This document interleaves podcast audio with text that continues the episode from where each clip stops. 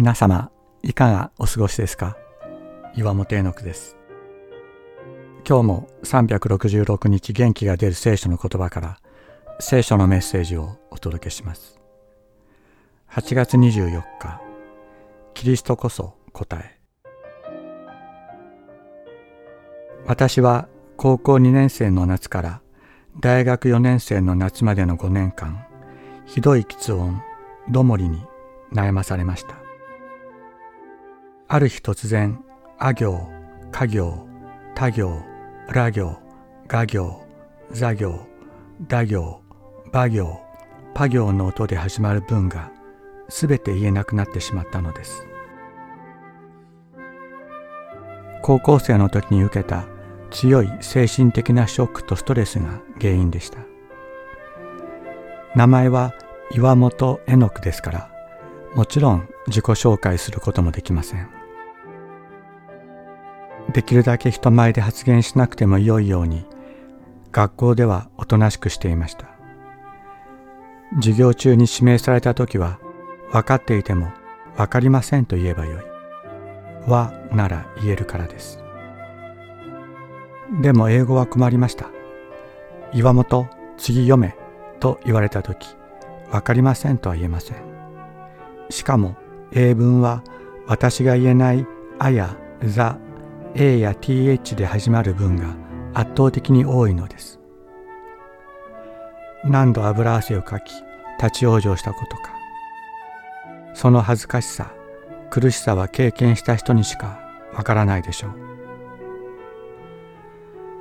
う。しかし私は大学4年生の夏休み7月29日にイエス・キリストに出会いました。イエス・キリストの御霊が私の心と体のすべてを満たしました。そしてその時、喫音がすっと私から消えてなくなったのです。胸にあった二つの病気の影もなくなり、毎日のように私を苦しめていた悪夢も見なくなりました。私は本当の喜びを知りました。私を縛り付けていた恐れという鎖がキリストの御霊によって切って落とされたのです。その日以来喫音で苦しむことはなくなり私は人の前で話をする仕事や働きをするようになりました。喫音で苦しむすべての人が私と同じような原因で喫音になるわけではないし同じようにある日突然喫音から解放されるわけでもないと思います。私のケースは非常に特殊だったのかもしれません。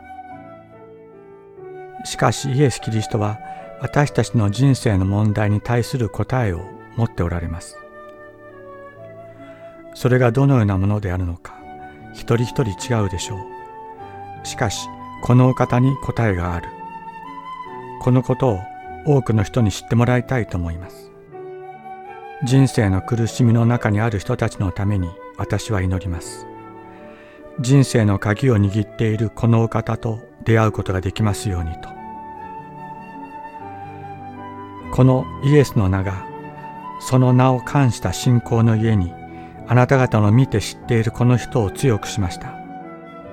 その名による信仰があなた方一同の前でこの人を完全に癒したのです。使徒言行録3章16節。